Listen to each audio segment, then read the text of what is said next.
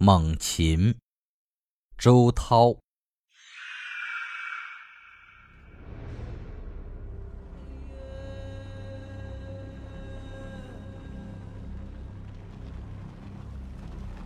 只有高飞过，才知道浮浮之不幸。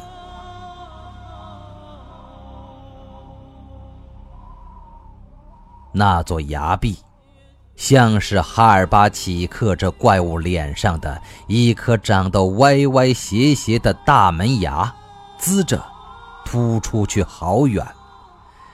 要是这座酷似巨人头颅的山峰有眼睛，准会每次垂下眼睫，都看见自己这颗凶险的牙凌空翘起，毫无遮掩地遭受风吹雨淋和戈壁烈日肆无忌惮的灼烤。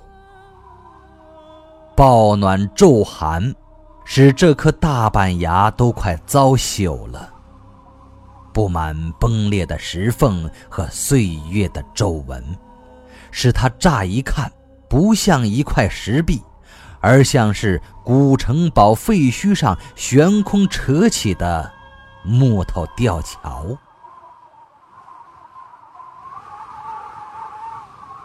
他正一动不动地站在这块悬崖巨石的顶端，凝着神，练着翅。只有在这样高的地方，终年不绝的天风才发出海浪那样的声响，呜呜的叫着，像万物都能听懂的一种古老的语言。在这种声响的撞击下，山峰在微微摇晃。他沉浸在这声响里。并深深地理解它，就像鱼理解水，人理解土地。他可以在这一浪又一浪扑打过来的天风中，岩石一样站立很久，一点儿也不觉得孤独。风，就是禽类阅读的一部书，在这古老的声音里。听得见遥远年代里鹰群翻飞，啸叫着掠过天空，凌驾在风的激流和漩涡之上。那只骄傲的、繁荣的家族所组成的黑色空中铁骑，袭掠平原和荒野时，会留下声响。那时候。天空不像现在这样荒芜。鹰的家族如此衰落，这究竟是为什么呢？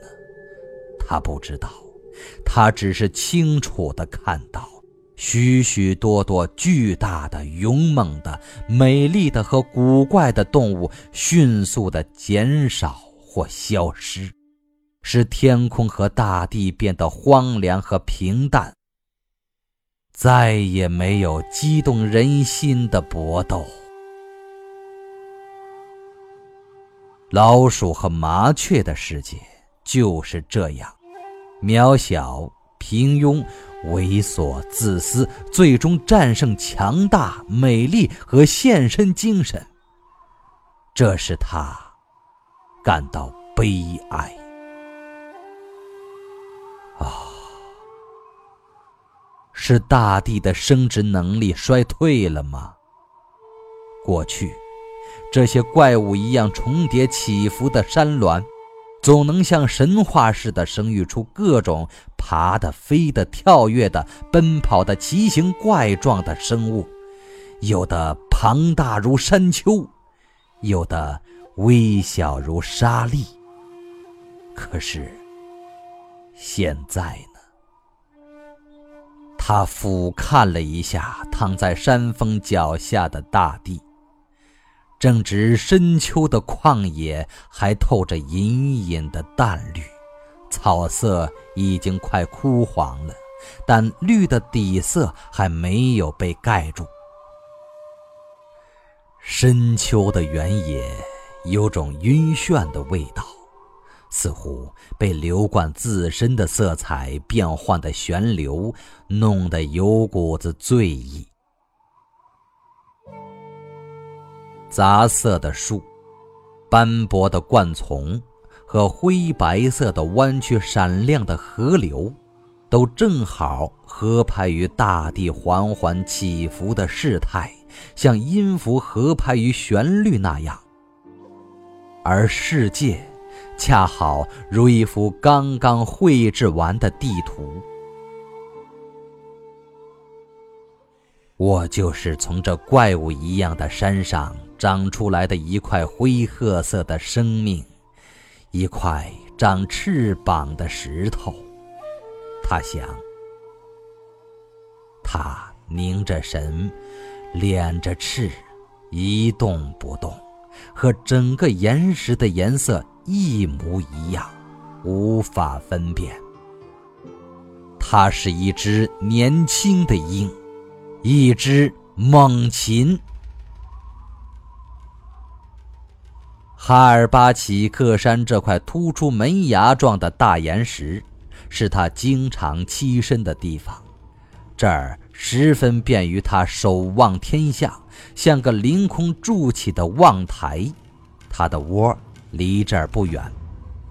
他喜欢站在这无遮无碍的高处，让太阳烘暖他的血液，让风像水流那样擦身而过，轻轻掀动身上像飞卷的鳞状雨云剪裁而成的翎羽。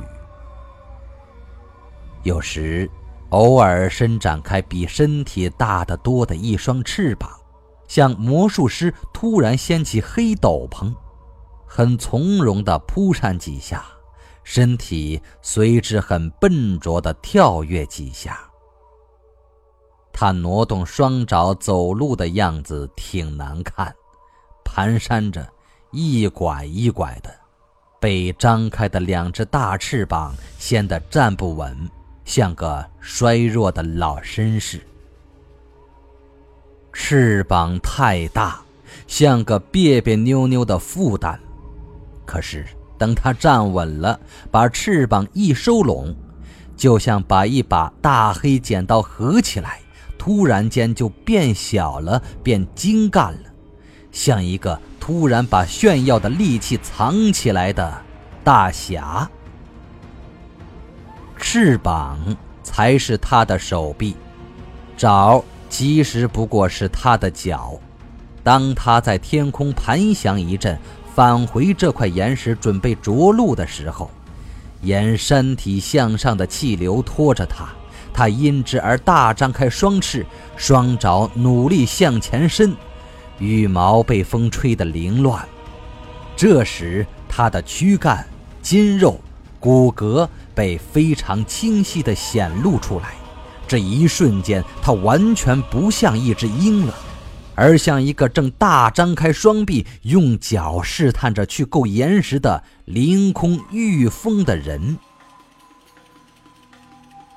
世间万物中，有什么东西能够完全不像人呢？一切都是在人眼睛里面呈现，被人的意识所解释的。谁也不知道事物在别的生命眼睛里呈现出什么状态、什么颜色、什么音响，或什么什么，就是这样。但只能是这样吗？这只猛禽想到这儿，像所有禽类那样神经质的迅速缩了缩脖子。脑袋像发呆的鸡一样抖动了几下，一偏，听见什么似的，发起愣来。他知道，他的祖先以前也是落在这块岩石上，但他总觉得他们才是真正的猛禽。那时，他们的身躯比现在大得多。翅膀可以遮住好大一片太阳的光，落在这里也和整个岩石差不多大。可现在，他低头瞅了瞅自己小小的身体，天哪，成什么样子，简直比一只公鸡大不了多少。英勇的猛禽正凌空而下，他能一膀子拍断公骆驼的腰。这是一只流传在旷野长风里的古歌，每当风起时，他便听见。风声变成了祖先尖利的啸叫，一下就点燃他胸脯前狂流奔窜的猛禽热血，一直涌向咽喉，使他兴奋、激动不安，渴望在拼搏中死去。他觉得，只有这样，他才对得起他的祖先，对得起他鹰的家族和脚下的。这座哈尔巴奇克山峰，他每天都在这块岩壁上站很长时间。他也说不上为了什么，反正他身体里有一股力量，一股模糊的欲望，促使他等待什么似的站在这儿，漫无边际的想，漫无边际的望。他好像觉得自己也化成了岩石的一部分，成了面前这生命大舞台的局外人和旁观者，和这一切拉开了距离，他的眼睛反而看得更清晰了。在很远的那道山谷里，有含着肉香的淡烟飘起。还有几个小人影蠕动，他认得那座圆形的人的窝巢，在他还不能飞的时候，在他还十分软弱的年纪，那里面有一个长黄胡子的人攀上岩壁，把发红的粗大的肉爪子伸进窝里来，他惊叫着撑起软弱的身体，拼命地用嘴咬它。那只红红的肉爪子又顽强又灵活，但终于屈服了。他伸向窝里的另一个，把他的伙伴带走了。以后，他曾飞到那黄胡子的圆窝上盘旋过几次，看见他的伙伴被铁链子拴住脚，立在一根木桩旁，神情沮丧，目光冷漠。抬头看见他的时候，好像根本不认识他，懒洋洋的。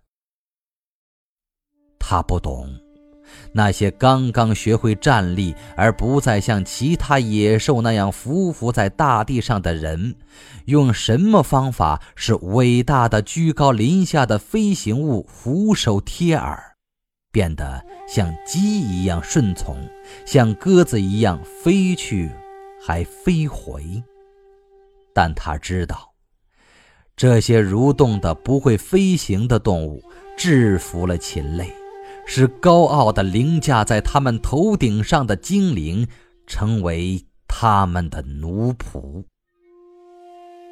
人很厉害，他们有不少难以理解的本领。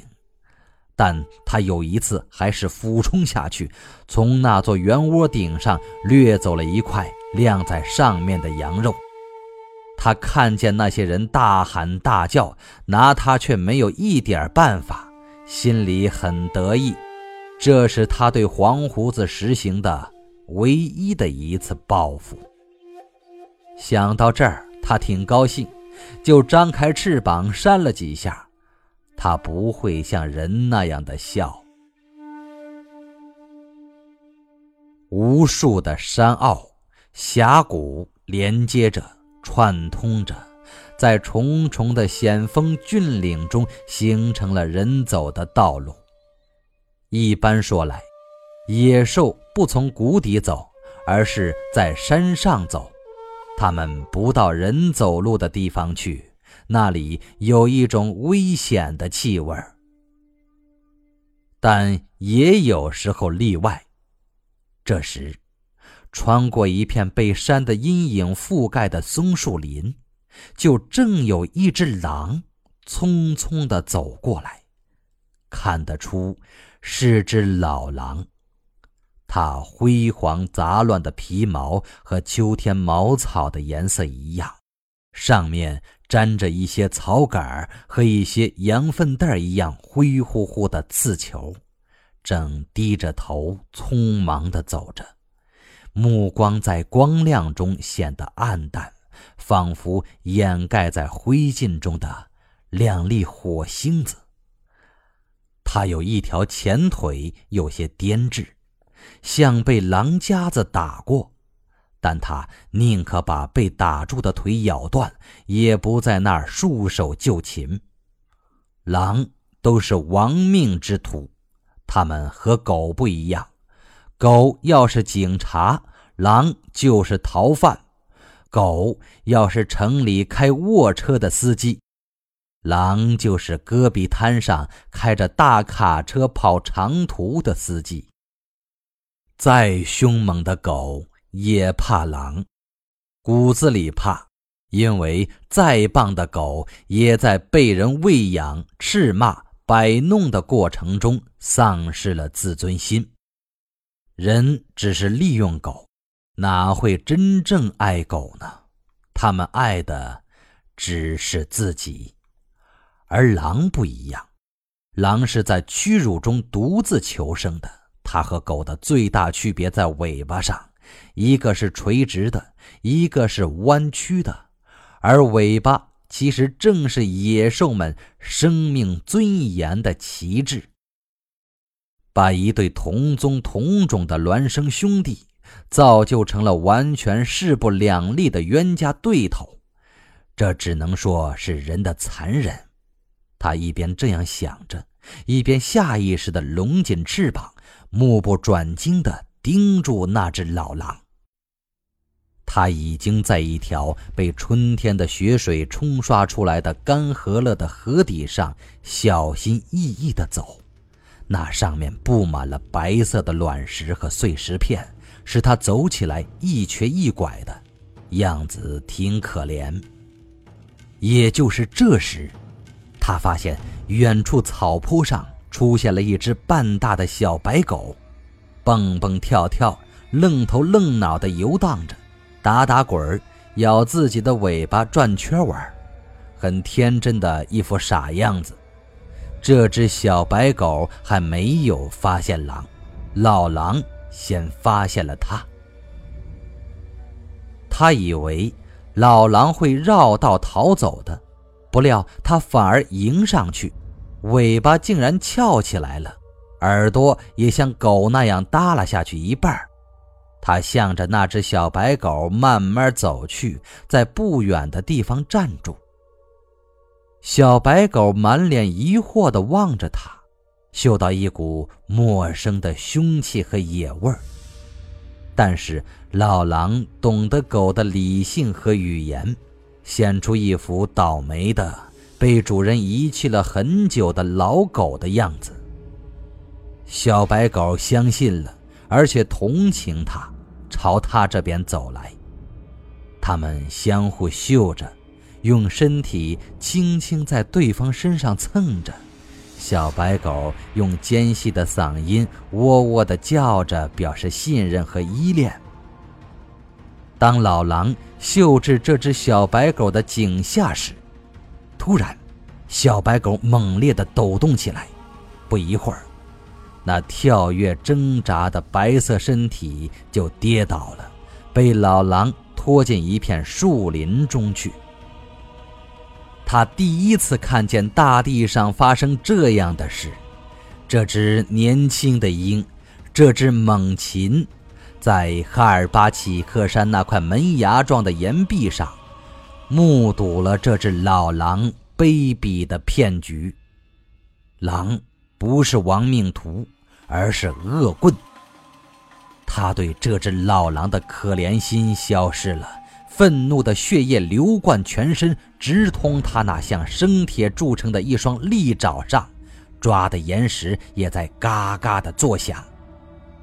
这下他总算知道自己为什么老爱站在这儿了。他期待的那个时刻到了，像祖先尖利的啸叫声那样凄厉苍劲的天风，突然掠过高空，使整个山峰摇晃起来。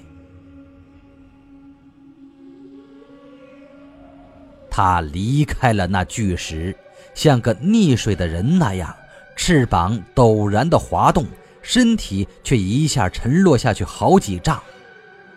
这么沿着陡壁滑了一会儿，翅膀才捉住向上的风，就是顺着深谷俯掠过去。他看准了一条气流铺设的跑道，长长的滑翔，迅速有力地抖动几下双翅。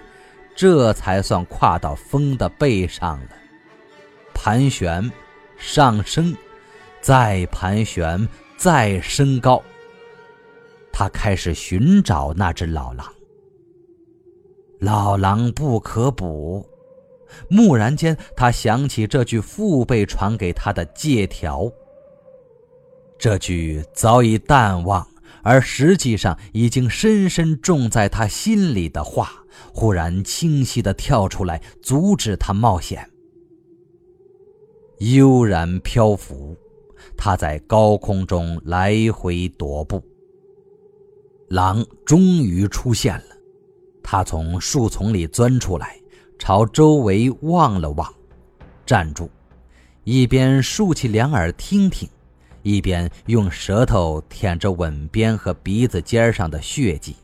他知道。没什么异常，安心了，咧开嘴打了一个可怕的哈欠，他便越过河底，朝一片开阔地小跑过去，步态蹒跚，吃饱了的身体显得有些笨拙可笑。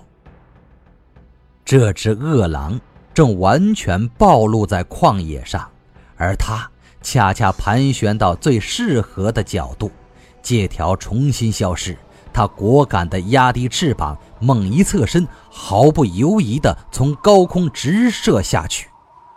瓷蓝的天空划出一道长长的裂缝，山脊从他腹下急速掠过，每块石头的纹脉都看得清清楚楚。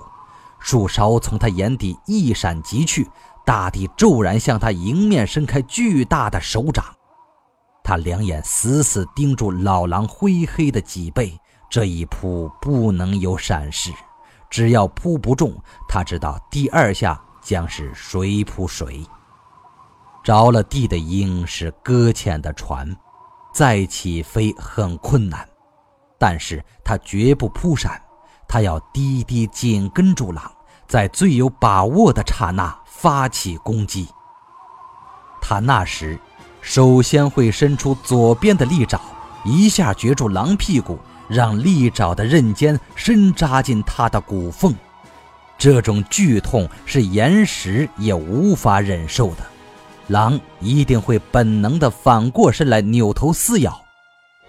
一定是这样，那正好。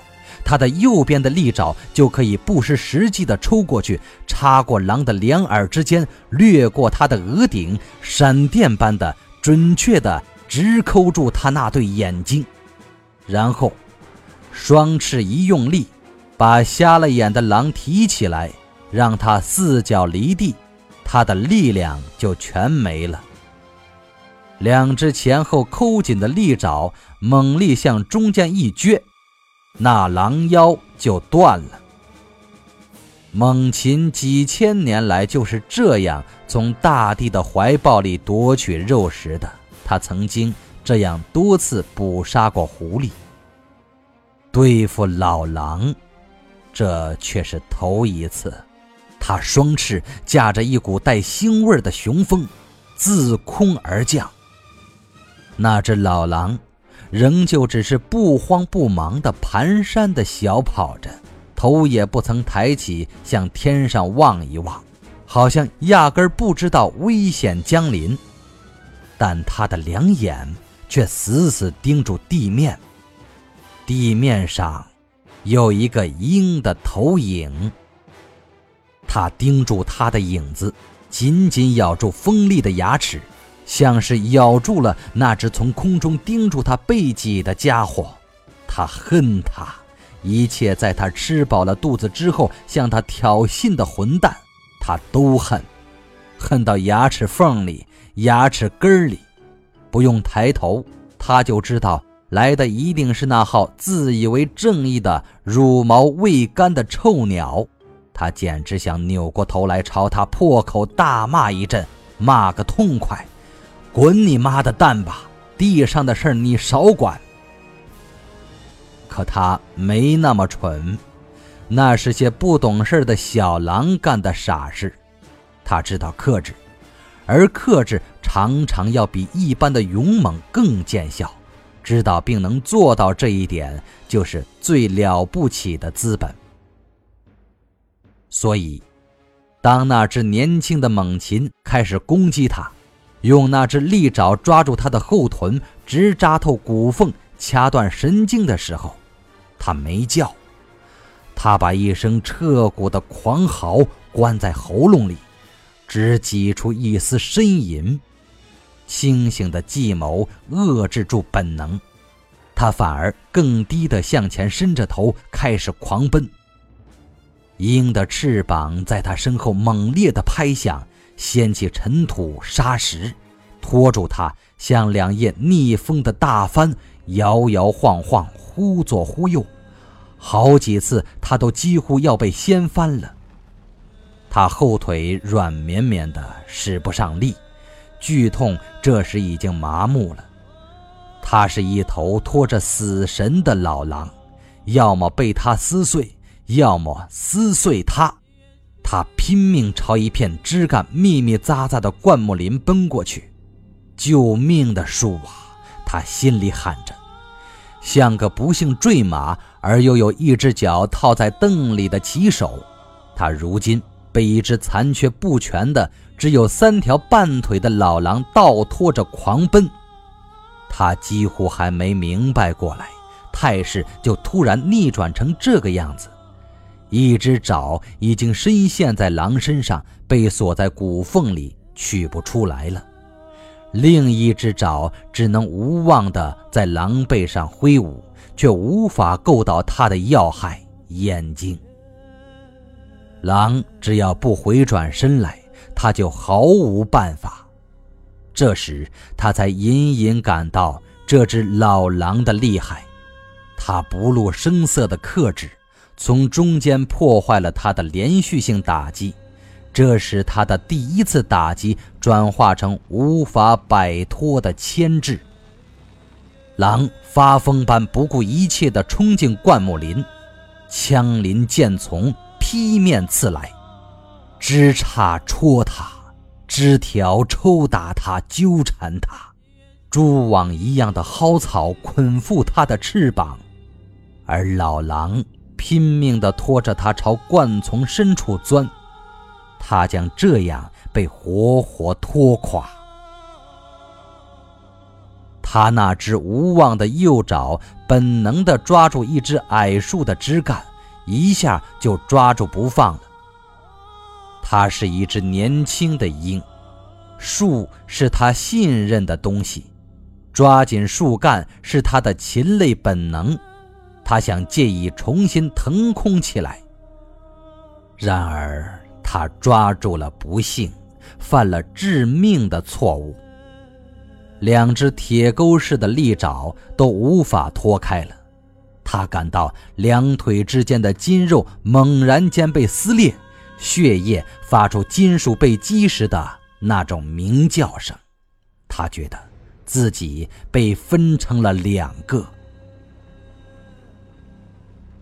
昏迷之中，他还听见自己的翅膀在不停地扑打着，发出很大的声响，像是一面钉在树上的旗帜，哗啦，哗啦的在风里颤抖着，痉挛着。哈尔巴乞克山钢蓝色的积雪的山峰，和那块大岩石。在他眼里，最后闪现了，定格在他的渐渐凝固的瞳孔里。只有高飞过，才知道浮浮之不幸。一声长叹，他真是遗憾死了。那只老狼从灌丛里窜出来，惊魂未定地喘息着，伸出舌头。他扭头望着那片灌木林，声响渐渐消失了。慌乱中毫无目的地转了一阵，他累极了，便卧在地上，然后他又坐起来。可是，他突然像被咬了一下似的跳起来。那只猛禽的铁爪还留在他的身上，剧痛又开始了。他觉得像有一只坚硬的东西在凿他的骨头，磨碰他的神经，使他无法休息，无法安宁。他试着扭过身去咬，但一拽更痛。这可恶的鹰爪是倒钩，他恐惧了，他长嚎起来。打滚儿，不停地扭着屁股，而且他老觉得身后跟着一个什么异物，下意识的受惊，不由自主的奔逃。他知道，这个无法摆脱的东西会一直这么折磨他，直到他精疲力尽的死掉。他向旷野发出绝望而又凄凉的长嚎。一声又一声，